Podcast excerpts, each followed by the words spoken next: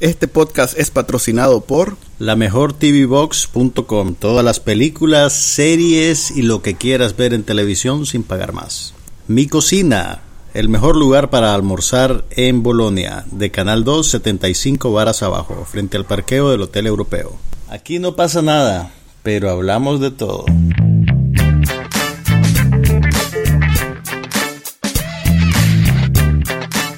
Podcast sobre cine, TV, tecnología y todo lo demás.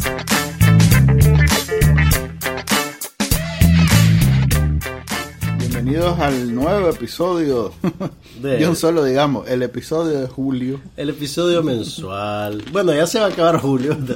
Tal vez deberíamos de decir que es el episodio de agosto, pero bueno, vamos a decir que es el episodio de julio de No pasa nada.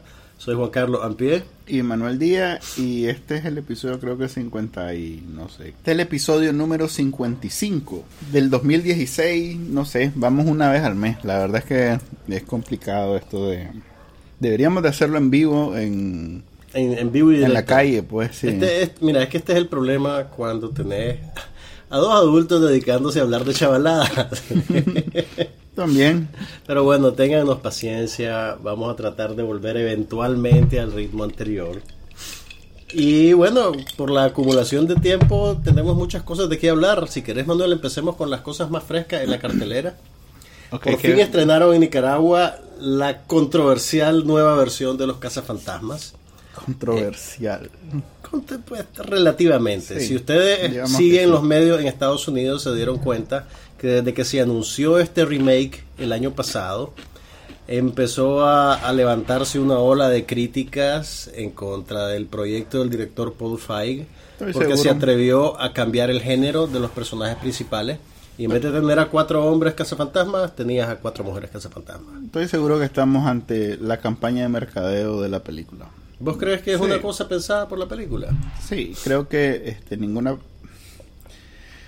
por muy superficial y banal que sea la prensa gringa, mm, no considero este que en Creo este que- caso hay- se hayan creo que sí hay sus cuatro eh, sexistas Es que eso es lo que, que se pasa. sintieron O sea, hay, hay suficiente gente, hay suficiente machismo en las redes a ver como para que se vuelva una caja de resonancia de esto. Es, es un poquito como el asunto del Gamergate. ¿Te acordás del Gamergate?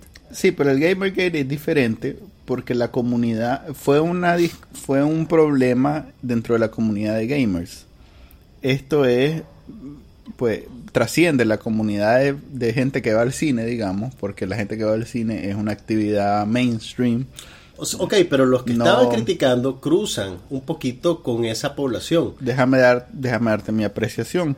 Creo que este hoy en día está claro que sin una buena campaña de mercadeo, una película que, que no es por en sí misma la nueva joya del séptimo arte, eh, necesita un gancho Más bien, más para... bien creo que querés decir la nueva de Marvel, porque las joyas del séptimo arte No por eso, tampoco pues, pero- quiebran la taquilla. pero Muy si a no es- pesar mío. Si no es la nueva Pulp Fiction, pues. Ok. Eh, para poder hacer algo, Para hacer, hacer mella, sí, necesito un gancho como el oso de, de la película de, de que ganó Oscar. este, Ok, pero entonces, DiCaprio, ¿vos me querés decir como que calcularon eso a la hora de cambiar el género de los personajes. no, pienso ¿O que eh, es que a ver, pusieron un montón de, de- de- de trolls en la planilla del No. estudio. como te digo, te voy a dar mi apreciación. Eh, en, en este mundo de las redes sociales y de la viralización, eh, cualquier eh, agencia de mercadeo que sea eso me dedico, eh, por cierto, el comercio.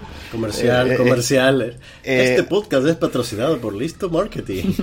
no, no, no, no va a dejar pasar algo que de lo que se perdón, de lo que se puede agarrar para convertirlo en noticia nacional, por lo menos en Estados Unidos. Y dos más en Twitter dijeron que qué barbaridad porque es una mujer la que ahora es la casa fantasma. Agarrémonos de ahí porque no vamos a quedar mal. La película no va a quedar mal porque sale de... O sea, no tiene nada que ver con ello. Claro. Y la discusión gira en torno a, a la pobrecitos nosotros que nos están criticando por haber hecho una película de solo mujeres. Ok. Y pasamos por alto que es una película bastante mediocre. No, no tiene la trascendencia de la original. No es una película bueno, la original era una película comercial con éxito en taquilla, pero yo no diría que, que tiene trascendencia. Trascendencia en el mundo de las comedias. no, es una cuestión nostálgica. O sea, el, mira, a ver. Es una comedia. Entiendo tu apreciación. Que sobresale los 80. O sea, yo que con, recuerdo los 80 puedo mencionarte cinco películas de las comedias de los 80.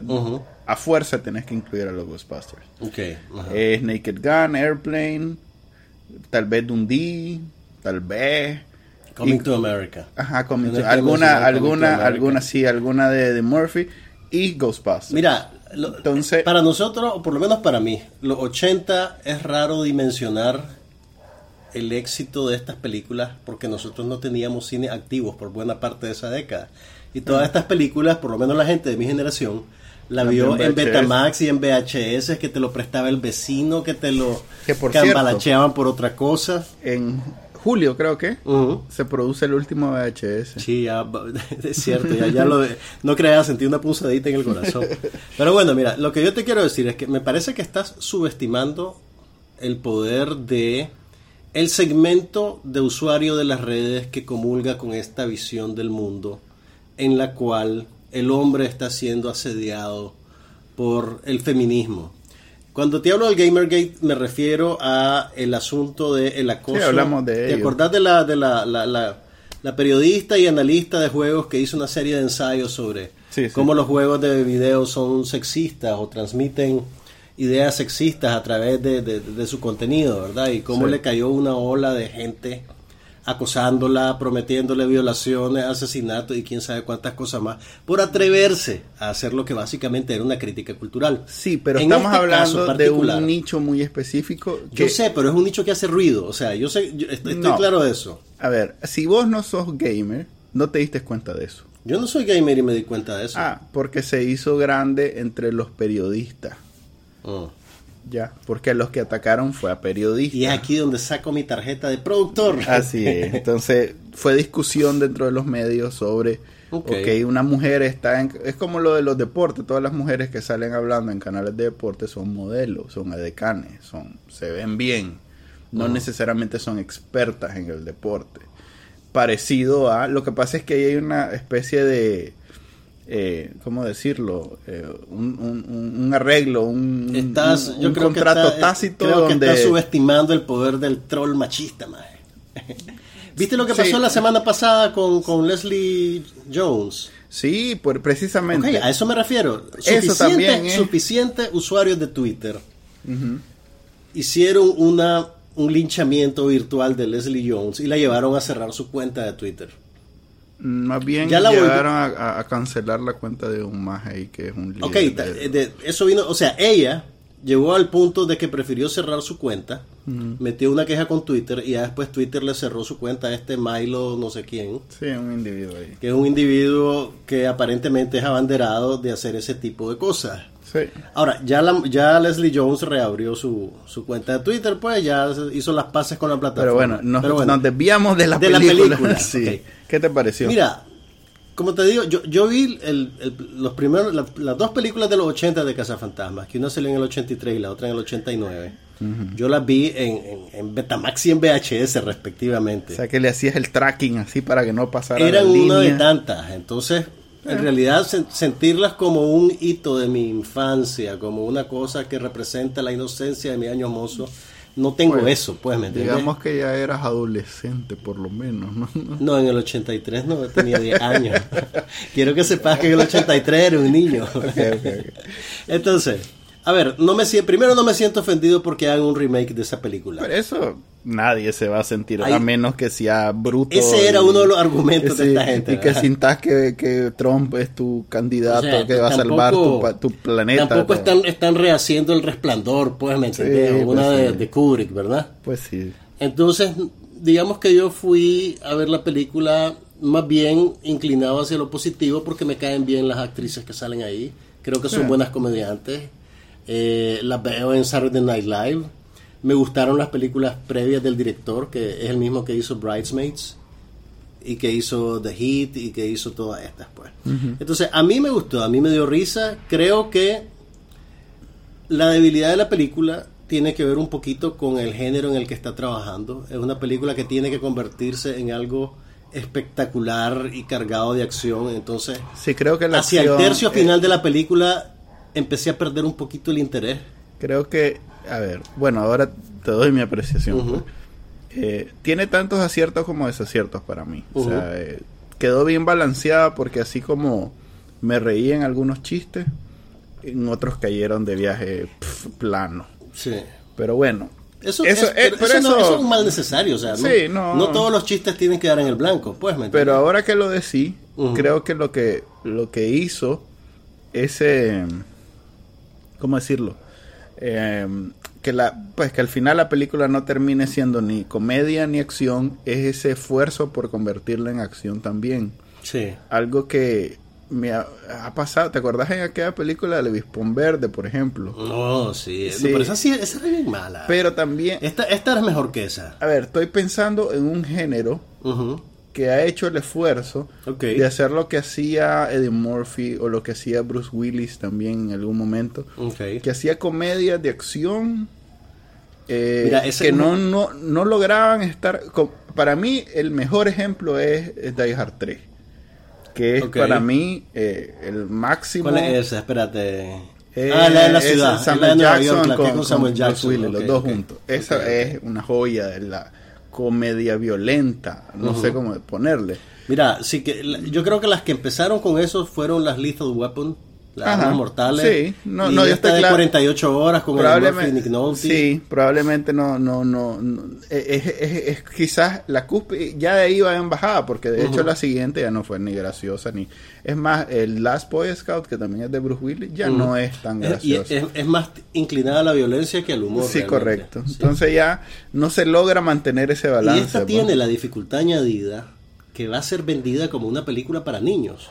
Entonces tiene que funcionar como una película infantil. Tiene que funcionar como espectáculo de efectos especiales, como película que eso la original no y como para comedia. Eso la original tuvo la ventaja, probablemente porque nadie da dos pesos por esa locura, de simplemente ser una comedia. Pues. Mm, Tal vez con algo de ciencia ficción, pero nunca pretendió ser una película de acción. pues Sí, no, no, no pretendió ser una película de acción. Y eso creo que le dio... Eh, esta a ver, todas las escenas donde me siento aburrido, donde recuerdo haberme sentido aburrido, eran las escenas de acción precisamente. Ok. Mira, a mí, para, pues, para puntualizarte los aciertos, ¿sabes qué me gusta? Mira, yo creo que es una lástima que, que fanáticos de la película original se alienen de ver esta película, porque realmente en términos de hacerle homenaje a la anterior, Así es. lo hacen y de una manera bien fresca y bien bonita. Salen los cuatro originales. Incluso salen, mira, los, cuatro actores originales salen. Harold Ramis sale ahí con un, eh, hay un busto, en una biblioteca, en una oficina. Pero además hay una cosita un poquito más sutil que, que, la, que yo, que, que, no tengo, digamos, mucho cariño por la película anterior, aunque me gustó pues cuando tenía 10 años, lo noté y lo agradecí. los, las principales criaturas de la película anterior, los principales fantasmas, aparecen nuevamente pero no son la criatura principal, digamos. Tienen un papel, tienen una aparición, están formulados dentro de la trama y eso me gustó bastante. O sea, digamos que como, como puntadita nostálgica, la película funciona realmente. Si puedes ver más allá de la codificación de género y cómo encaje eso en tu visión del mundo o, o tu visión de la vida, realmente es una película que tiene respeto por el texto original claro, el texto original es una película de taquillera, pero, pero lo tiene, pues, ¿me entendés? Y está ahí. Y, y bueno, no sé, no creo que hagan, una secuela. Me da la impresión que la taquilla no le fue tan bien. Vamos a ver, tal vez. Aunque la secuela está planteada. Por cierto, si no la han visto, eh, después de los créditos finales hay una escenita extra que te abre la puerta a la posibilidad de una secuela. Una cosa que noté y que me molestó en el tercio final de la película, ya cerca del clímax, hay un setup que te deja a, la gente como congelada en, el, en, una posición como que van a hacer una rutina de baile. ¿verdad? Tipo thriller. Incluso hay un, hay un chiste, hay algo que dice, no me acuerdo si es eh, Kate McKinnon o, o, Kristen Wiig. Alguien dice, ¿por qué están todos puestos de esta manera? Pero ese chiste no tiene su payback No, hay, no, no tiene su punchline después. Y en los créditos finales, que yo creo que ya te había ido cuando eso salió, No, sí estaba. te, estabas todavía, te ponen escenas de que en realidad había una rutina de baile. Ajá. Me imagino que, pues, cuando están haciendo, vos sabés, esas pruebas de con público y que no sé qué, y que lo que dicen y para qué están bailando, deben haberlo cortado. Yo creo que ya a esa altura hubieran quemado el rancho. Eh, vamos a poner dos números de baile. tres. Debe haber una versión del director con, que va a durar dos horas más. Con eso integrado. Creo que el corte original duraba tres horas y pico. Sí. Pero bueno, eso pasa con casi todas las películas. Total, Entonces, si quieren- si ahí quieren- está todavía. Si quieren recordar lo original, es, es una buena. En realidad, que es una buena. este eh, ¿Cómo decirlo? Un buen refrito. Sí. Eh, a, a- respete. A ver. Respeta la esencia del clásico de los No. 80. re- respeta a los fans originales, pues. Les pone todos los. Las indulgencias, o mejor dicho, las.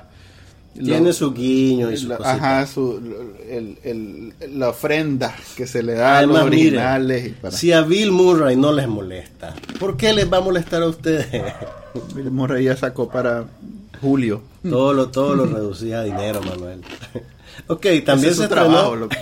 De eso vive el mae. También se estrenó esta semana una comedia de otra figura de los 80, nada más que un poquito más detrás de cámara, Shane Black, el guionista que originó eh, Arma Letal Ajá. y que además dirigió en los 90 una película que se llama Kiss Kiss Bang Bang con Val Kilmer y Robert Downey Jr., una comedia sobre Hollywood. Mala, mala. Yo Mala. me moría por ver esa De película, verdad. recuerdo. Yo no la cuando vi, yo me capié. No, No, esa- bala me me la- moría por Me cambié esa vi- bala, pero hay gente que le gusta mucho. Pero bueno, se estrenó esta semana la comedia policíaca Two Nice Guys, que en español se llama Dos Tipos Peligrosos. La iba a ver, fíjate, pero en la cajita me, puse a buscarla. Ajá, ¿y qué para no andar perdido ahorita. Ajá. Y la hallé, pero también eh, en encima de esa. Estaba en ruso. No, estaba bien. Perdón, la que estaba era Criminal. Una película de este año también. Y por el, el, el, el- el elenco me dejé ir. Mira, es Kevin Costner, Ryan Reynolds, Oh, ya sé cuál es. Tommy Lee Jones, Ajá, ajá. Jordi Mola, me fui de boca, Michael Y- Pitt. ¿Y cómo te fue? Por algo tiene 6 en, en IMDb. Eh, ok, te, te voy a contar de lo que te perdiste. Vale. Dos tipos peligrosos es una es un body cop movie con el espíritu, digamos, de Arma Letal y esas películas. Solo que escenificada en la década en Los Ángeles en la década de los 70 Por cierto, los valores de producción, la fotografía y el diseño es admirable. Eh, e inmediatamente, pues, yo era un niño en esa época y no estaba en Los Ángeles. Pero tiene, digamos, la textura de las películas de la época, por ejemplo, las películas que hizo Robert Altman en los 70. eh, el- el- esa versión de Los Ángeles es reconocible. Y te recuerda un poquito también el ambiente de Boogie Nights, por ejemplo, que es otra película que se desarrolla en esa época.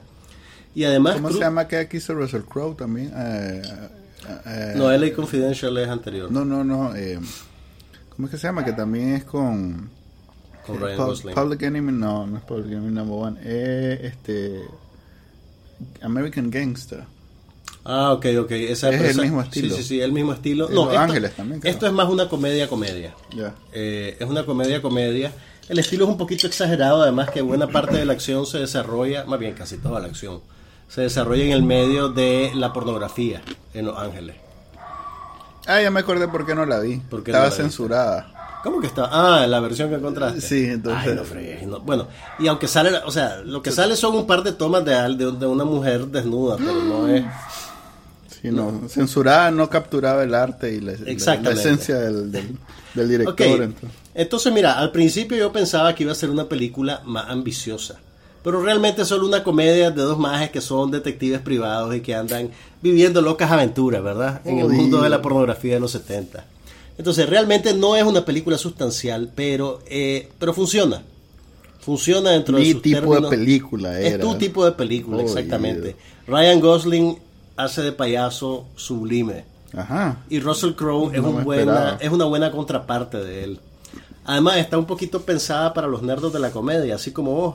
Ajá. Porque el personaje de Russell Crowe vive en el segundo piso de The Comedy Store, que es un legendario club de cómicos en, en Los Ángeles. Y entonces cuando pasa la cámara vos ves que en el, en el en la marquesina dice que esa noche va a estar Tim Allen y, y Lane Boozler, que son famosos comediantes. Bueno, Tim Allen lo conocemos por Home Improvement, pero él empezó como un stand-up comedian. Entonces ves un montón de cositas así. Y te digo honestamente, ahora en estos tiempos es raro ver una película, una pieza de entretenimiento efectivo, pero sin mayor consecuencia, pues, pero efectivo para el público adulto. Porque lo único que vemos son películas de acción taquilleras, cosas de Marvel, películas de muñequitos, y este es un nicho particular que no está servido. Entonces esta película apareció para servir a ese nicho. Así que si ustedes son adultos, que es lo más probable, y quieren ver una comedia distraída, mejor que los que se mandan. Sin mayores demandas para ustedes. No yo las pondría en un calibre similar, fíjate. Salvando las diferencias de género. Ya. Probablemente me reí más en Casa Fantasma. Porque esta, esta hubo un momento en que yo sentí que estaban utilizando las herramientas de una película para hacer el un capítulo de Petrocelli, pues, ¿me entendés? Ya. Explícame qué es un capítulo de Petrocelli. Petrocelli es una serie vieja de detectives, entonces. Ah, ok. O sea, la, película parece una película, pero se mueve como serie de televisión policíaca, es lo que quiero decir, de la vieja escuela. Ya, ya, ya. Entonces, sentí que, que, hay algo de oportunidad perdida, pues, en la película. Ya, ya. Pero, pero es muy, es muy... Está bien eh, escrita, digamos. Es simpática, está mejor actuada que, mejor que, escrita, creo. Sí. Vale la pena aprovechar y andar a verla cuando puedas porque a vos te va a gustar. Ok. Em, hemos visto más películas, sí, ¿no? Hemos visto ¿En más un mes? En un mes. Es como difícil. ah, bueno, vimos Tarzán. ¿Viste Tarzán? Ah, ¿vos no viste Tarzán? No, me doy por... Ah, vi... Mejor hablemos de... ¿De qué? De los Ilusionistas 2. Ah, la pucha, que no te gustó? que hacerlo. No te gustó. No, sea ¿En serio no te gustó? era una... A mí me cambió la vida. Te cambió la vida. A ver, explícame. Por A ver, los Ilusionistas 2... estoy fregando, estoy fregando. No me cambió la vida, pero me pareció... Lo... O sea en su género o en su tipo. O sea, en el género, en el género de película que no tiene absolutamente ningún sentido ni razón de ser. No. Y donde nada importa porque todo es mentira. Debe ser, debe ser que yo siento, debe ser que la gente siente, hay gente que siente de la magia lo que yo siento de las películas de de magia. de, de, de, de, de terror y de horror. Vos chiquito hacía, hacías trucos en la pelada. Pero no, no me aburre, pues. No me aburre como ver una película de terror o de horror, no sé cuál es el género. Sí me aburre. Eh, legítimamente me siento aburrido, pues. Porque ya sé que lo que viene es. Ya está. No logro disfrutarlo. Ok. Eh, una película de magia no me aburre me entretiene. Es más, es un entretenimiento raro porque no es ni risa, ni interesante, ni nada, pero es encontrar el truco. Pues, entonces, o sea, vos lo que te, te distrae es, vos ves en una pantalla gente que se mueve. oye, si sos técnicamente un gato. ¿Vos has visto el, el, el, stand-up de, ¿cómo es que se llama este más indio que es cómico? Asari. así Sansari. Así Sansari hablando de los negros que ven magia. No, ¿Nunca lo he visto? No, voy a que, los, que, los, negros cuando ven magia se la creen Y, se friquean los más, pegan brinco y ¡Ah, la puta magia! Así, así estaba vos viendo esta no película. me acordaba. No, Mira, pero... para que veas que no soy totalmente negativo, te voy a decir qué es lo que me gustó de la película. La fotografía de Peter Deming, que por cierto ha trabajado mucho con David Lynch, es bellísima. Ah. La fotografía de esta película merece mejor suerte que esta película. No, hombre, es súper... Es parte de la gracia, si es una película visual. Pero no tiene... No, no, no, lo que te quiero decir es que la fotografía es excelente. Por eso, la película, es, una película... la película es una lástima. Pero olvídate que, no, mira, es una orden... Es, es un... A ver, una versión genérica de, supongo que de Harry Potter. No, ¿te acordás de la película anterior? Fíjate que eso fue la principal molestia de no te película. de la película Cero. Fue tan irrelevante. Y es más, en 15 días no me voy a acordar No te vas a acordar de esta. Ese es mi punto exactamente. Pero me entretuvo en el momento. Nada tiene ni sentido ni consecuencia. Sí, pero no me entretuvo viendo. O sea, no me siento que me quería ir, pues. Te voy a dar un ovillo de lana la próxima vez. Para, que pases dos horas ahí. Mira, bueno, realmente, si se acuerdan de la película anterior, lo que pasa es que esta película es bien bandida. la película porque está sobrecargada de buenos actores. Entonces, vos ves Eh. el póster y ves a Morgan Freeman, ves a Harry Potter, No ves a. Woody Harrelson y vos decís, ¡Uy, esa película está búfala! Pero no, es, un criminal. truco. Es como esa criminal que me engañó. Es un truco. Mira, si querés ver una buena película de magia, no hay nada que supere The Prestige. La película de Christopher Nolan. Ah, Esa es una buena película sobre magia. de que no me gustó. ¿Te acordás de The Prestige? Sí, Bueno, eso es un avance. no me gustó para nada. No sé, Esa es pues. una buena película de magia. Esto es puro wannabe. A mí me entretuvo bastante. Yo sé, Manuel. Salí- yo sé, salí ese- como- ¿sabes ese es tu problema. ¿Sabes como, como cuando vas al circo, pues? O sea, no, trasciende, no trasciende el momento. Es el momento, la experiencia y lo... y- Depende del circo. Ah, no, pues sí. En Sol, Ok, o sea, vos dormí. agradeciste los estímulos visuales y auditivos. Ajá, correcto. O sea, es como... chu, chu, chu, todos los efectos. Es como ir a ver 3D la primera vez, pues. Es como esos rides del Universal Studio Ajá. que, que te montás y... ¡Eh! uh, Lo bueno es que esos rides duran tres minutos. Esto dura más de dos horas. Sí, probablemente hubiera sido más... Y no tiene sentido. No, no tiene. no. Mira, solo por eso te voy a, te voy a echar a Tarzán. Uy, no. Te voy a echar No. a Tarzán, Chele. Ay. Mira, Tarzán es el muchacho No. y Margot Robbie es la muchacha. Digamos que no hace falta contar. no, no, no, mira, realmente, a ver, la película de Tarzán, Ajá. conceptualmente creo yo que es una idea bien realizada. Me refiero a cómo agarraron el personaje clásico que lo conocemos a través de, bueno, la serie vieja de televisión, la, el- el- la referencia que hay de Johnny Weissmuller, las otras películas que se hicieron de Tarzán, Greystoke en los 80. Creo que la de- referencia de la la de Walt mayoría Disney. Walt Disney. Sí, la de Walt Disney también es, la- es probablemente la referencia más directa y más cercana. Y digamos que se esforzaron por acomodar la mitología de Tarzán a la sensibilidad moderna. El, el- todo este, el acervo de Tarzán está lleno de ideas desfasadas que tienen que ver con racismo, colonialismo, machismo. Y esta película hace un buen trabajo a la hora de agarrar esas cositas negativas y desactivarlas. Mm. El problema está en que la manufactura de la película es demasiado, por no, o sea, me, me cuesta ponerte un adjetivo, pero todo se ve plástico. Yo no sé si un problema de la fotografía o de la proyección digital que, que- que trajeron aquí o qué cosa. Tal vez le hicieron todo en CGI. ¿no? Pero sí, no, me, me- me- me imagino que en parte tiene que ser eso. Probablemente, como hay tantas tomas generadas por computadora, dijeron, vamos a unificar el look de la película y vamos a hacer que todo se vea más o menos congruente. Sí. Pero en el proceso hicieron que hasta la gente pareciera, a veces parecen maniquíes. Es una cosa bien rara. Por eso no sé si es un problema de proyección. Realmente me cuesta echarle la culpa a la película de eso sin, sin verla proyectada en otro lado a otra hora. Pero eso, eso no me gustó. El director Peter Yates, que por cierto es veterano de películas de Harry Potter, él hizo como tres o cuatro películas de Harry Potter. Dale, ¿cuántas películas de Harry Potter son? 8. Este maje, que hizo creo que los últimos capítulos de Harry Potter, por algún motivo en esta película no sabe dirigir la secuencia de acción. Mm. Entonces, por ejemplo, hay una pelea de Tarzán en un vagón de tren, que el maje anula a, a 20 soldados que lo van a, a balear, ¿verdad? Porque es mono, entonces los monos. No, son, ese no es el Son punto. ninjas o algo así. No, eh, no, pues sí, pero el problema es que el maje no, no te ubica espacialmente, no, no sabes quién le pega a quién, en qué momento y por qué. Vos solo ves tres tomas que chu, chu, chu, y de repente todos los majes están en el suelo, pero ni siquiera es por efecto cómico, ¿me entiendes? Simplemente es porque editaron mal o filmaron mal y al final solo hicieron un remedio de edición. Entonces las escenas de acción son realmente exasperantes.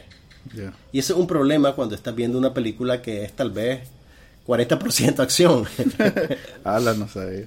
pues eh, eh, como producto taquillero, probable- probablemente mi relación con esta película de Tarzán es parecida a la tuya con Ilusionistas 2. No te puedo decir que me repugnó, no es ninguna gran película.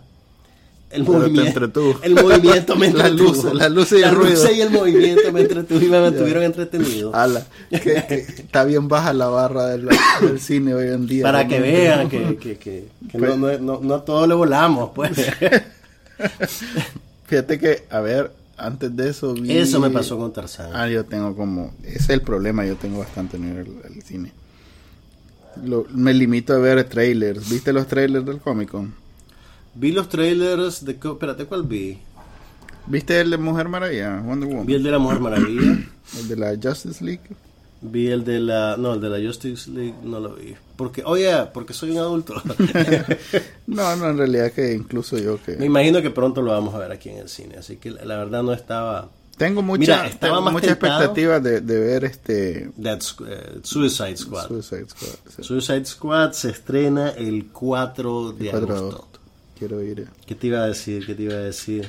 No, mira, lo, lo que más me interesaba de Comic Con tenía que ver con, con Juego de Tronos, pero como estoy a la mitad de la sexta temporada, ¿Y no quiero saber nada. ver? ¿Ah? ¿Y ¿Para qué quieres ver un trailer de... de No, no de un trailer, habían unas mesas y unas discusiones y hoy había Ah. un Q&A con Sophie Turner, que es la que interpreta a Sansa Stark. Entonces, fregue. ahorita estoy full Juego de Tronos, mae. Pero ¿Por cuál va? Estoy a la mitad de la sexta temporada. La última. Sí. Ah, ok. Ya Me viste faltan- que revivió el Ah, más. sí, ya vi que revivió el maje. ¿Cuál es el, capi- el último capítulo que viste? El último capítulo que vi fue, no me acuerdo ahorita si es el cuarto o el quinto. Pues, ¿qué pasó, pues? ¿Qué pasó? Ah, ¿En qué quedó? Pasó que el malvado este Bolton tiene a Rickon Stark y Ah, mató a Osha cuando Osha trató de matarlo a él y entonces ya Sansa convenció a John que tienen de que aprender los nombres. que tienen es que es mira, ese es uno de los beneficios No, ese es uno de los beneficios de neurona, ¿no? de- no, no, no, no, no, miras que, que lo disfruto tremendamente. es uno de los beneficios de ver la serie de corrido. Entonces lo tengo bien fresquito en la mente. Todos los, los- los bandos y las vi yo. casas y las familias y toda Así, esa onda. así vi yo la, la obra maestra de de Aaron Sorkin. Y loco, te digo- debo decirte que estoy reevaluando mi relación con Cersei. ¿Cuál es Cersei? Ah, la, la reina maldita. Cersei Lannister. Sí, sí. Por amor de Dios. O sea, te está cayendo bien. O sea, estoy viéndola ya de otra luz y creo que es un ser humano complejo. No es solo una malvada. ok, pero también me dio chance de ver otras cosas. en la Fíjate que yo televisión. la sexta me la lancé en un fin de semana. Completa. Eh, entiendo cómo eso puede pasar. No me... la trama es muy propulsiva, realmente es fácil montarse en ella y, sí. y ver varios capítulos de un solo. Pero bueno, vi otras cosas en televisión, una de ellas las vimos los dos, así que si querés platiquemos primero de eso. HBO está presentando A ver, durante esta primero, temporada- primero, Ah, ah, La ¿qué? segunda temporada de Mr. Robot empezó hace tres No semanas. he visto la primera. No, yo sé, vos, vos ves- ves cochinadita esa de, de HBO. Pero la segunda temporada y el tercer capítulo, el tercer capítulo, no fregué. Mira, el tercer descompone. Decímelo sin spoilereármelo. A ver, mira. Resuelve cualquier duda que tengas sobre Dios en dos parlamentos. ¡Wow! Cualquiera, cualquiera. Avísenle al nuncio. Avísenle Sí, al nuncio. Realmente, o sea, no me extrañaría que alguien comience a, a cuestionar su al fe. nuncio después de- Fortunatus Nuanchuku que vea Mr. Robot. porque ahí va a encontrar la piedra. Sí, qué bárbaro. Fíjate que este siempre la- las reflexiones que hace el personaje principal, generalmente con vos, que sos el, el, el televidente, porque la cuarta Rompe pared la no cuarta existe pared también, del primer capítulo. Este, es más, vos tenés una participación activa en la serie. Te dicen, conéctate ahorita a nuestra página web. No. Selecciona la uno o dos para ver qué sucede ahora. No, pero eh, toma en cuenta este lo bueno, tenés no, que verla porque en realidad que, que Ok, ok, ok. Pero está buena la temporada. Está muy buena y están haciendo flashbacks que aclaran algunas cosas de la primera, Ok.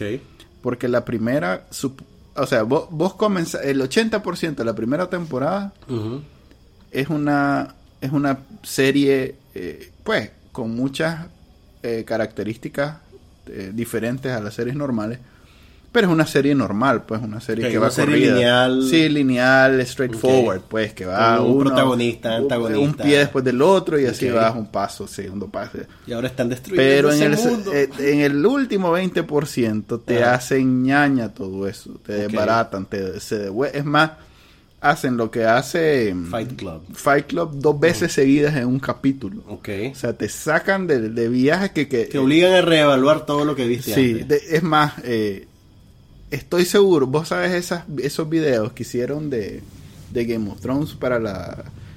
O no, los más famosos son los que hicieron de Walking Dead ahorita en el último capítulo que todo el mundo quedó enchilado.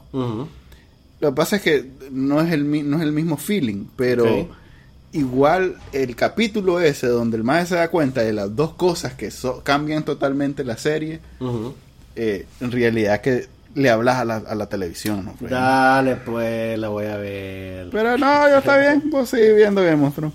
Pero lo que quiero decir es que ahorita en la segunda eh, fue muy satisfactorio ver que hizo un flashback Ok, a y te primera. aclaró algunas cositas de la primera. Ok, Siempre ahora, con un estilo muy elegante, ni nada ¿Eso, de... ¿Eso vos sentís que fue por diseño o fue para tapar un plot hole que habían dejado atrás? No, eso dice, mira, el maje de esto, el, el Remy, ¿cómo es que se llama? Espérate. El creador de la serie. Sí, eh, Samuel. El maje de esta serie, Sam Ismail. No sé cómo se. Tiene nombre de, de costeño Usmail. Creo que es egipcio, ¿sabes? Sí, sí, es un maje. Segunda generación, pues, un gringo de esos que nació en Estados Unidos, pero sus padres son. Este maje dijo, eh, con el éxito de la primera, que en realidad él eh, está. eh, él ya tenía la segunda temporada en- Mapeada. mapeada en lista, pero necesitaba, eh, y era la que realmente era así grandiosa y majestuosa y era su obra maestra, pero que necesitaba la primera para establecer una base y por eso hizo, es así la primera. Pero que en realidad la segunda es la es que donde está sí. eso es lo que, lo que Ahí- él ahí quería donde- compartir con el mundo. Así es, entonces las expectativas de la segunda son bien altas. Vaya. Bueno, Eh, voy a tratar de alcanzarte, vas a ver. Es impresionante. Empezó lenta, fíjate que los primeros dos capítulos no, no son tan. Este. Pues no, no son como los finales de la, de la primera. Pero ya el tercero ya está. Tiene, hicieron una adición interesante al, al, al reparto. Este. Hay una hija de la Meryl Streep actuando, ¿no? Sí, una de las. Gomer, una muchacha de Una Gomer. Gomer. Una de las Gomer. Sí. No sé si es la Mamie o es otra más. Es, es la Grace Gomer. Grace Gomer. sí. Es la que salía en la de Aaron Sorkin en, en Newsroom. Mm, ok, ok, es que no, no, ese, ese tren lo dejé pasar también. Yo sé, yo sé. No ¿Vos sabes sé. que la cuenta de Twitter que inventaron para el personaje de Newsroom todavía está activa? Eh, me parece que tiene sentido. Craig Robinson, agregaron este, este más es un buen cómico. Ok, lo que sí he visto es... ok, Ajá. empecemos por la que vimos los dos, la que estamos siguiendo hasta el momento. De las nuevas. Hay una serie, Eh, En The eh, Night. hay una serie de, un, de, de una sola temporada, digamos, que está presentando HBO como parte de su oferta de verano, que se llama The Night Of, Ah, la noche de. Ah, es protagonizada por John Tuturro y este es un dato interesante que no sé si vos lo sabías.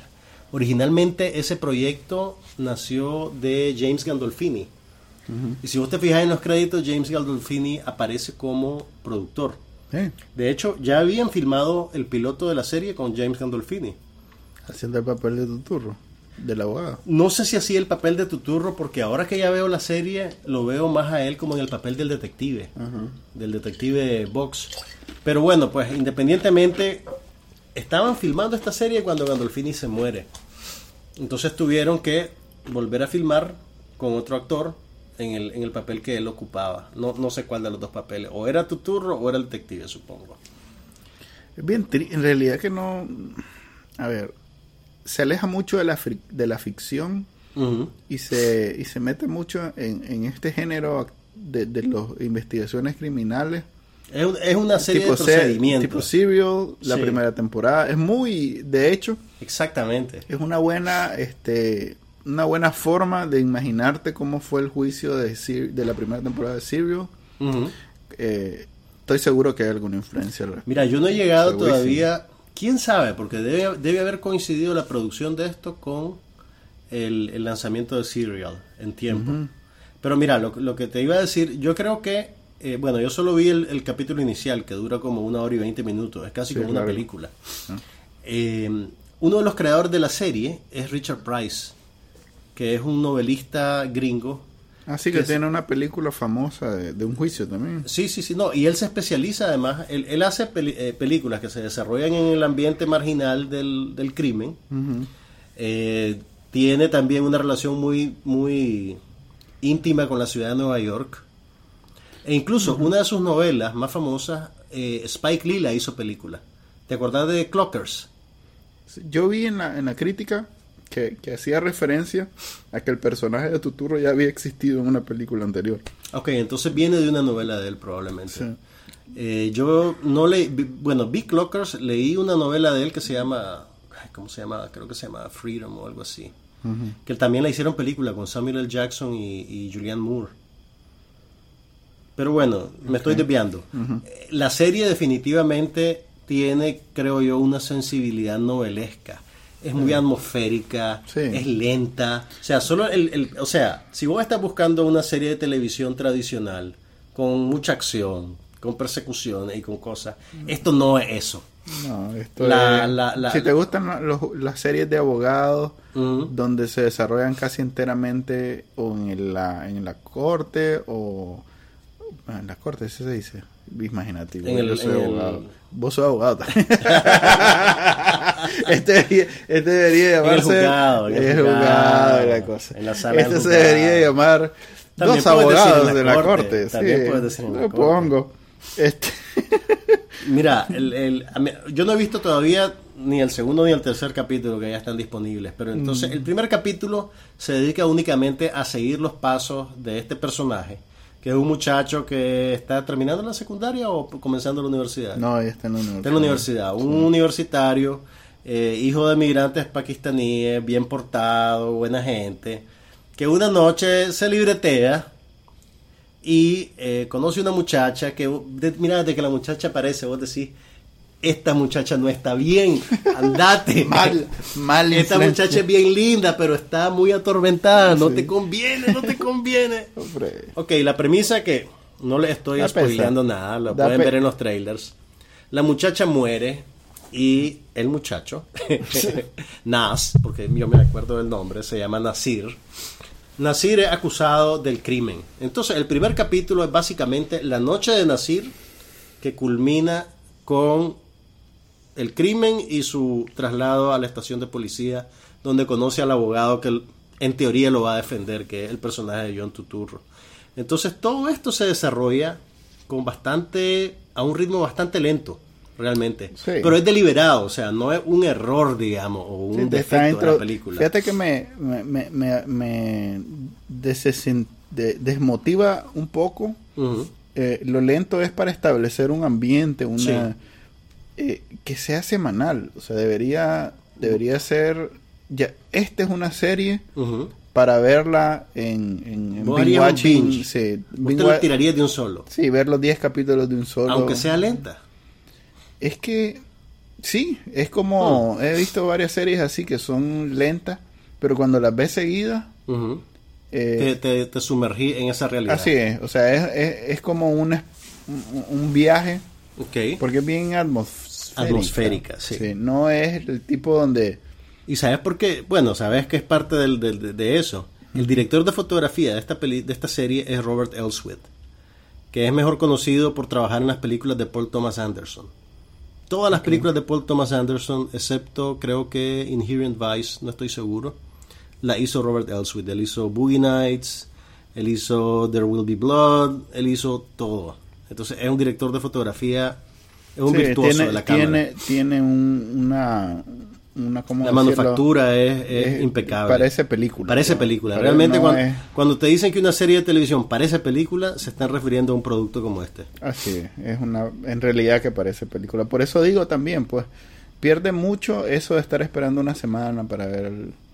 Porque no queda en, en cliffhanger, no, no utiliza esos, este... Esos recursos de Sí. dejarte en suspenso. Así es, Ok, ¿no? pero esos recursos, en teoría, para lo que sirven más, es para obligarte a ver inmediatamente el segundo capítulo y saber qué pasa. Esto es, esto es lo inverso. Por eso, por eso digo, el arco es tan, o sea, no, no tiene esos pequeños, este, eh, ¿cómo decirlo? Esos, eh, esas pequeñas gratificaciones episódicas, Ajá.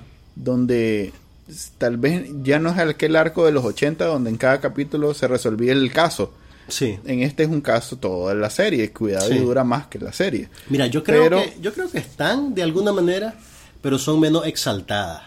Por ejemplo, una, peli- una serie como Juego de Tronos termina en una nota alta, una cosa horrible, y vos decís, Ah. ¿qué, qué viene ahora? ¿Qué viene ahora? Correcto, pero, Pero- no sé, pero porque sí. yo creo que a este le beneficia, tal vez ese, eso es lo que quiero decir. Por lo mismo que no termina en cliffhanger ni nada, eh, y, y sí es una buena, una buena serie, eh, creo que va en detrimento de la, de la experiencia tener que esperar Tirarla una semanalmente. semana. Sí. Fíjate que el año pasado, yo no sé si te acordás, HBO también lanzó una serie solo de verano que se llamaba Show Me a Hero de David Sí, Simon. Me acuerdo, precisamente me acuerdo de esa, Y esa que creo la que vi la yo en Beach. Watching, que yo la vi así corrida. Sí. y que no me gustó al final. No me Sí. pareció trascendental y, y- y- y me arrepiento de haberla visto solo por tu recomendación. Vos y un ejército de gente.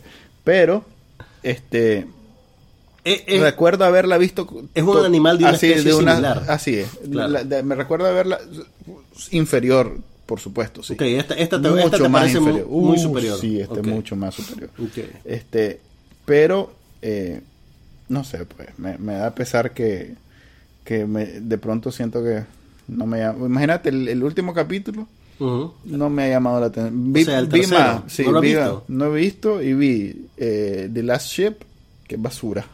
Pero ¿y por qué? ¿Por qué te haces eso? Porque me llama más la atención Last Ship y... ¿Y cómo se llama la, la otra de los domingos? Y Bowlers, que también la estoy viendo la segunda temporada. Que por lo mismo, es más, prefiero dejarla para cerca del fin de semana para te- de un solo ver Te esperar pues. para ver varios capítulos de un solo. Sí, Ok. que así es como veo también este Game of Thrones. pues. Me gusta tu estilo. ¿Viste? ¿Viste la serie nueva cómica de HBO, Vice Principals? No la han, no la han empezado. ¿Cómo no? Ya empezó. ¿Cuándo empezó? No. Hay dos capítulos disponibles. No, bueno, Sí, sí, sí. no sé dónde, pero... Empezó con, con... Yo vi la mitad del primer capítulo. Sí. Sí. Fíjate que la estaba La esperando. de y no. Danny McBride y Waylon Scoggins, o como sea que se llama ese mae. Este, sí, vi, vi, eh, la estoy esperando. De hecho, la estoy esperando. Pero... Ok, buscala hoy porque yo creo que ya está. Y por lo que vi te va a gustar. Sí, es una comedia de verdad.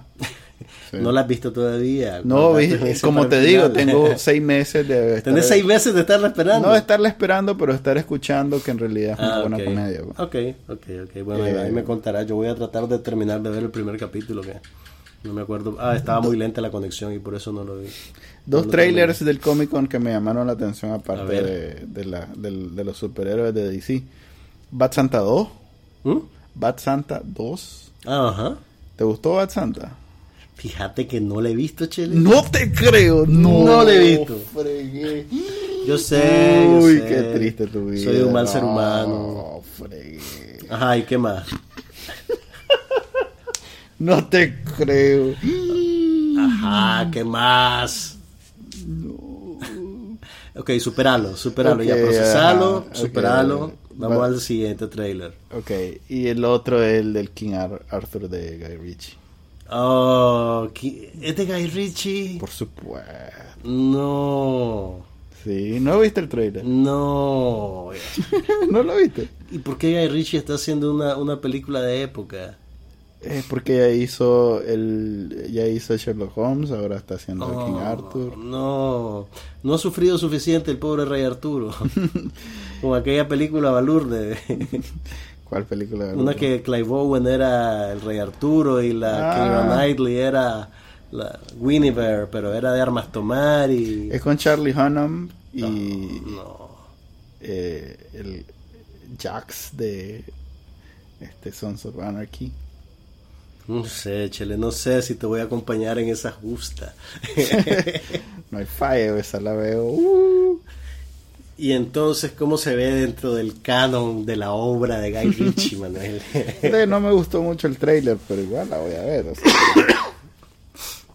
ah, pues sí, esos dos trailers me llamaron la atención. La gente estaba friqueada por el, el, la secuela de Blair Witch Project, que yo entendía que tenía como mil secuelas. No sabía que... No, en realidad solo se hizo una secuela. Sí, pero... Que se llamaba Blair Witch 2. The Book of... No, era... era The Witch 2, The Book of Something, el libro de no sé qué. Y también el, eh, liberaron un trailer de Doctor Strange, que es la de... Ah, ese lo vi, lo vi, ese fue el que vi. Okay. Ese fue el que vi, es cierto, sí vi uno. ¿Te gustó?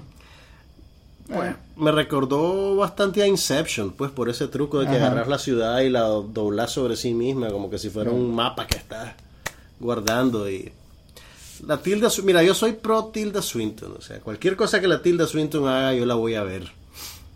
Pero, pero no sé, pues no espero mucho de ella tampoco. ¿Sabes qué sí vi y que creo que te va a gustar? Hay una serie nueva en Netflix, una serie original, que se llama Stranger Things, las cosas más extrañas, si quieren traducirlo así al español. Y es una serie, bueno, esta es la primera temporada, dura ocho capítulos, Aparentemente ya aprobaron una segunda, pero bueno.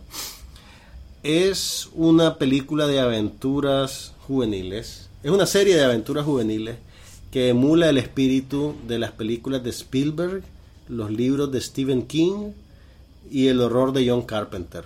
De hecho, es una cosa que alguien podría haber hecho en los 80 casi. Eh, y tiene en papeles cruciales a dos actores que también uno conecta con el pasado, a Winona Ryder y a Matthew Modine. Y mira, ¿vos, viste The Goonies? Sí. Ok. Hace de cuenta que The Goonies con elementos de horror. Incluso, y entonces, pero, pero, a ver, teneme paciencia. Los creadores de la serie yo creo que hacen un buen trabajo a la hora de emular el estilo y, el, y, el, y la textura y el saborcito de la época. Entonces, desde la banda sonora. Yo no le tengo nostalgia a eso. no, pero aunque no tengas nostalgia a eso. Para mí los 90 fueron un gran alivio. los 80 me parecieron tan... O sea, por lo menos la primera mitad de los 90 y los 80 me parecieron tan burdos entero por eso. Mira, sí trafica sobre nostalgia que te ponen canciones de la época, pues, y la, ropa de la gente es ropa de los 80, puedes verlo definitivamente. Pero como una pieza de horror y de ciencia ficción funciona muy bien. Funciona muy, muy, muy bien. Y si te gustan los libros de Stephen King, ¿te gustan los libros de Stephen King? ¿Nunca has leído ninguno? He leído dos. Ok. Ala, he leído dos libros de Stephen King, no sabía. sí, tengo uno y leí uno alguna vez. Y entonces es, bien, es bien bonito ver las cosas que la película te, te hace recordar de alguna manera. Eh, pero la serie, perdón. Pero, pero yo creo que funciona bien. Además es una serie corta, son ocho capítulos de una hora. Y, y, es bien detallista, o sea, hasta los, los títulos, el, el, crédito de la serie es el mismo tipo de letra de las portadas de los paperbacks de Stephen King. La banda sonora hace de cuenta que está oyendo la música eh, instrumental de la, de la serie, hace de cuenta que estás oyendo un disco perdido de Tangerine Dream. Hay una hay una serie en Netflix también que es muy parecida a Dope. ¿Te acuerdas de Dope? Aquella que vio de... Me acuerdo que la viste. ok, hay una serie de, de hip hop que ah, The Lowdown. The Lowdown. Nas es el... Es el, es el que hace la música. ¿Sabes quién es el creador de la serie? Esto probablemente va a ser un balde de agua fría para vos. Así que tenés que ser fuerte. No le tengo mucha expectativa. Ok, el creador de la serie es Baz Luhrmann. ¿Quién es ese? Es el australiano que hizo ah, Moulin el que hizo Romeo y Julieta, el que, no, no, no, el que hizo Australia. No me espero nada de. Pero está Nas, yay, Nas. Tampoco, fíjate. La cosa es que la, gente está emocionada, pues los, hip hop heads están emocionados con esa serie. ¿Cuándo la estrenan? Se estrena pronto, ¿no? Pronto, ahorita al final de la, del verano gringo. Pronto viene también la segunda temporada de Narcos. Ah, sí, ahorita. Que la están, la están mercadeando, anunciándote que, trae ya la fecha de expiración de... ¿De quién? ¿De Pablo Escobar? De Pablo Escobar. Sí. Sí. va, va, eh, eh, eh, están, creo que Univision metió mano o metió reales o algo con Univision. ¿Qué cosa? ¿En la serie de Narcos? Sí, hombre. ¿Cómo así? Ay, no me acuerdo Mira, yo te historia. apuesto, te apuesto que si hay una tercera temporada de Narcos, va a ser sobre el Chapo Guzmán. Ya habían dicho. ¿Ya lo habían dicho? Sí. Ah, bueno, ya ves, pues. No, habían dicho que eventualmente que no era una serie sobre Pablo Escobar, Pablo Escobar. Escobar, y que sí iban a asaltar a los más contemporáneos como el Chapo. Ok, ah, pues eso va a pasar en la tercera, seguro. Si no el Chapo, tal vez otro, pues, pero... Hay uno que he visto que le han sacado bastante el jugo, las narconovelas, un- uno de los cielos, un El Señor de los Cielos. Ajá. Eso está en Netflix, está en el Netflix... eh, Latino. Latino, sí. Sí, me parece que ese podría ser un buen candidato porque yo no sé nada de eso, pues, pero los que ven narconovelas. Ahí nos cuentan. sí. No hemos hablado de las nominaciones a los Emmys que ya se anunciaron. Los Emmys se van a entregar en septiembre, creo que el 14 de septiembre por ahí. Así que tal vez guardamos eso para la próxima, ¿no? Sí, también tengo noticias que Episodes tiene una última temporada en No. el 2017. ¿Van a hacer uno más? Sí. Yo pensé que ya lo habían cancelado de viaje. No, eh, el más de Mac LeBlanc tiene una nueva serie en, en Network. Mm, Entonces, solo va a ser una temporada más. Vaya, vaya, bueno. Bien por vos, Manuel. Yo sé que para vos es importante episodios. Eh, Marco Polo ya tiene segunda temporada. No, nah. Eh, me cuesta mucho recordar lo que pasó en la primera y como es ¿Y Netflix. la viste toda? Sí. Y me gustó, recuerdo haberla, Wow. haber, haber, haber bajado los cravings después de una temporada de Game of Thrones. Vaya, vaya. No, yo solo vi el, el primer capítulo y no, no, no quedé No te- enganchado. Unreal está buena. Fíjate que. Pero la han criticado mucho. Sí. ¿Sabes qué es lo que le han de gente ha criticado? dicho que esta segunda temporada se salió completamente de- de- del le, carril. le están criticando. Eh, No me, no me que- spoilees mucho. A ver, le están criticando que no trae nada nuevo. O sea, que sigue en, en- en- en- Sigue en el tocando la esfuerzo. misma nota. Sí, sigue en el esfuerzo de. ¿Cómo pudieron hacer eso? Sí. Entonces, pero si, si vos la ves como un vehículo de. Está bien. Y sorpresa. Man- Manuel quiere decir sorpresa. gasp, ¿cómo se dice? De, no, gasp no, no, no tiene el mismo contexto. No, No, no- que no te funciona saca. igual en que español. te saca. el- eh, que, que- Exclamación. ah, sí. es como cuando te acordás que cuál es la novela mexicana de la maldita No, inválida. ah, la maldita La inválida. maldita- Yo creo, fíjate que esa novela no la dieron en Nicaragua, pero. No, eh, ¿cómo no? Era, la, era una de las de las de Talía. Era la María la del Barrio, una de esas. sé. Váyanse a YouTube y Ah, pongan... no, pero la, la escena de la maldita, maldita inválida yo la he visto por lo menos 10 veces. Ok, La váyase. novela no, pero la escena. Ok, váyanse a YouTube y pongan en el buscador magistral, Maldita inválida, eh, magistral. Es una- Es la, la apoteosis de la telenovela mexicana. También lo- lo- los programas estos que, que veo y que vemos, pues, lo, noticias de discusión política, pero cómica. Te recomiendo lo, Full Frontal, el Mm, de Samantha, Samantha. Bee. Sí, está, está un cosas poquito, muy tiene un poquito, tiene un poquito más de colmillo que el Daily Show. ella. Ok. que- di- dicen que se dieron gusto con, con el discurso de la Melania Trump. Fíjate que vi el, vi el, de- vi el del Daily Show. No me, Dicen que. Colbert, se- se- que Colbert la sacó del estadio. Eh, no lo vi. ¿No lo viste? Pues bueno, buscarlo. Pero vi a John en, en Colbert, hizo John un, un, ¿cómo se llama? Un cambio de, de, después del discurso Sí, sí, de, sí, de- en- en Colbert, sí, sí, después del discurso de. Trump, sí, Sí, sí, sí. muy bueno. Y el 19 de julio no me, no. Vi que, Estamos completamente enajenados. ah, ese, no. Nos interesa más la convención de los demócratas. y los- Viste que salió Anastasia Somoza. Salió Anastasia Somoza, que es. Bisnieta del fundador de la dictadura, pero de, bueno, de Somoza primero. exactamente. Así como hay un Daniel primero y Ahora- vamos a tener un... Tienen que entender el contexto. Bueno, primero que nada, la bisnieta no tiene las culpas de su antepasado. Y ella Y aparece... aunque las tenga, no, no, no ha sido aquí... Claro, no, ni No, siquiera... ya ni- ni nació en Nicaragua la muchacha. Pues sí, pues, pero aunque las tenga, aquí no fue este más de Morales Carazo, el vicepresidente de Nicaragua. Exactamente.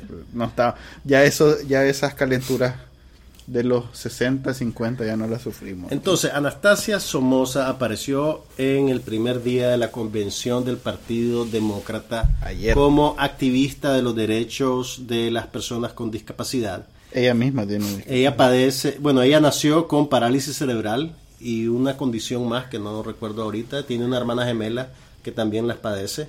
Y hace bastantes años ella participó en un encuentro con Bill Clinton, en el cual lo interpeló porque a su hermana la discriminaban en clase.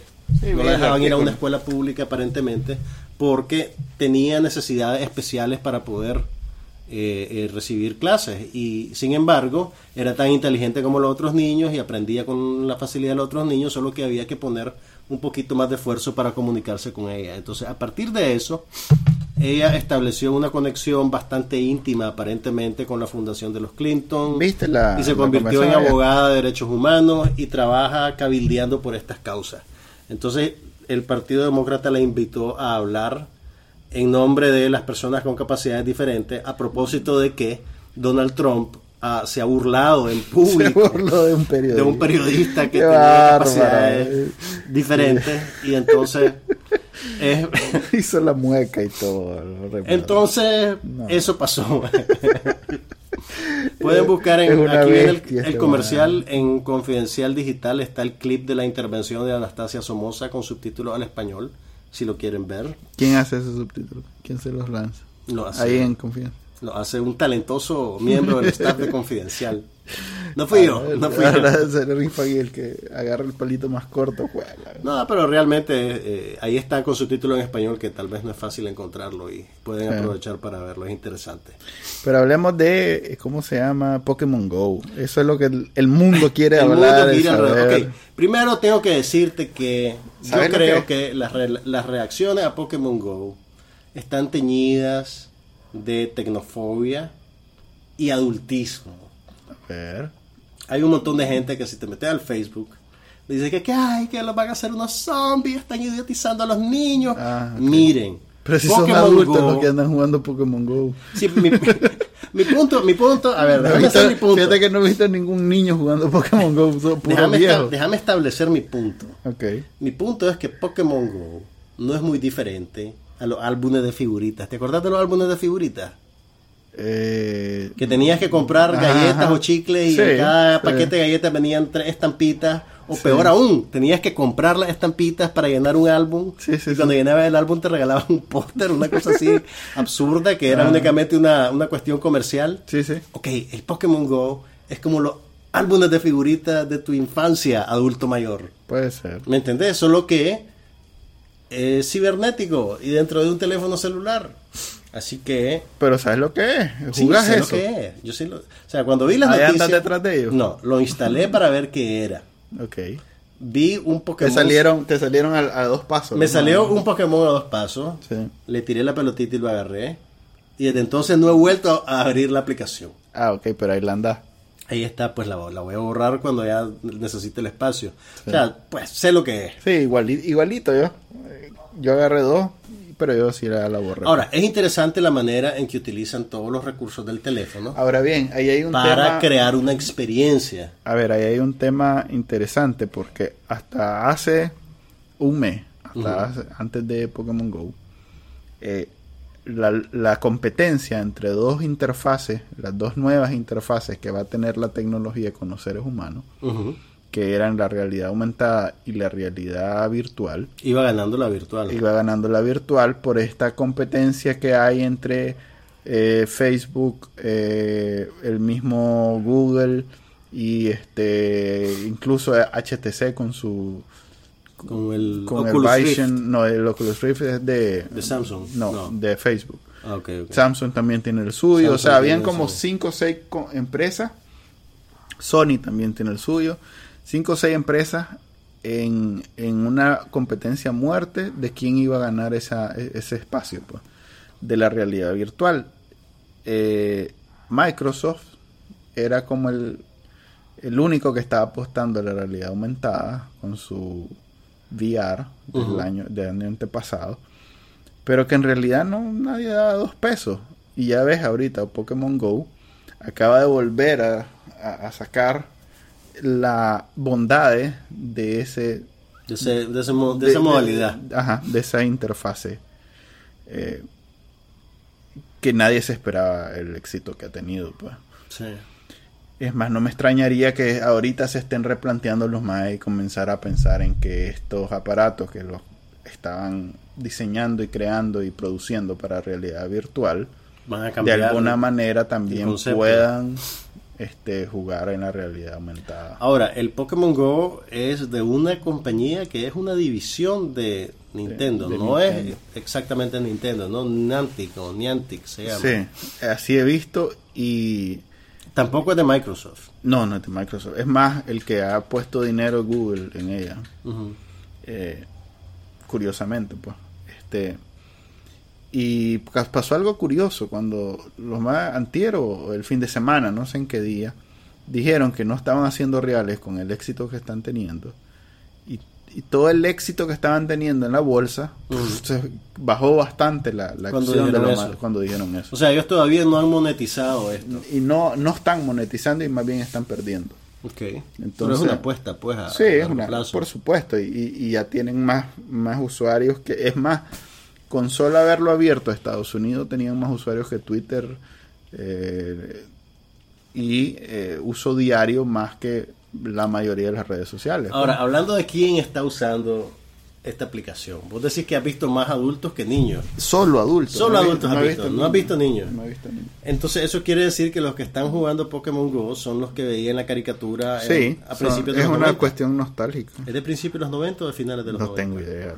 No- no- Me pasó de largo eso. Te mismo. pasó de largo. No, yo, yo, Yo me oía enteré, rap. Yo me enteré por mis sobrinos. Creo que es de finales de los 90, pero puedo estar equivocado. Ahora, tiene sentido porque es, es, es- es ya un adolescente o un joven adulto Sí. el que tiene dinero para tener el teléfono inteligente, para tener conectividad, para Que además yo no me había percatado que para la- moverse al lugar donde Sin que está te el gimnasio o como se llame. Este, yo no me había percatado que en realidad la aplicación no está disponible en la tienda de Nicaragua. No.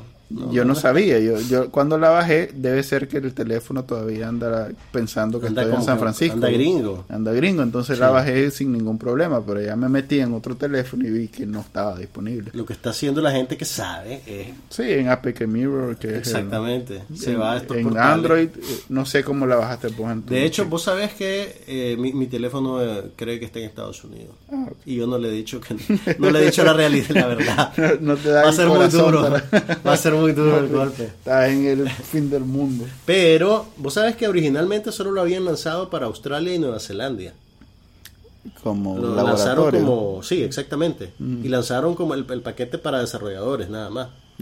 Y ese paquete para desarrolladores, que solo estaba disponible formalmente en esos dos mercados, se viralizó. Sí. Ya la gente lo tenía. Es que es el. eh, eh, ahora ya está formalmente disponible en Estados Unidos y Europa. Todos esos chateles son ahora los que andan, que se mueren por el último teléfono, que Exactamente. es, en realidad que eh, es una, una cuestión bien, op- no decir oportunista, pero es- se, se juntaron varios factores y el segmento es un una segmento tormenta muy... es una tormenta sí, es perfecta. una tormenta perfecta. Es una tormenta perfecta. No realmente. es... Por eso mismo es que no ve, no, no creo que vayas a ver a muchos niños jugando, Claro. porque no les interesa ese, ese juego. po. Ok, hablamos de tecnología, el suave. po. Hablamos de todo. Esperen ¿no? entonces la próxima edición del podcast No pasa nada. No les vamos a decir cuándo para que estén en suspenso. Yo digo que lo hagamos en vivo. loco. Vamos a pensarla, vamos a Sí, pensarla. hombre, hagámoslo en vivo en un lugar. Convenceme. Con una- público, que llegue gente y Eh, todo. pues que llegue la gente a mentarnos la madre. Sí. bueno, muchas gracias por escucharnos. Se despide de ustedes Juan Carlos Ampie. Y Manuel Díaz y nos vemos pues en el capítulo 56.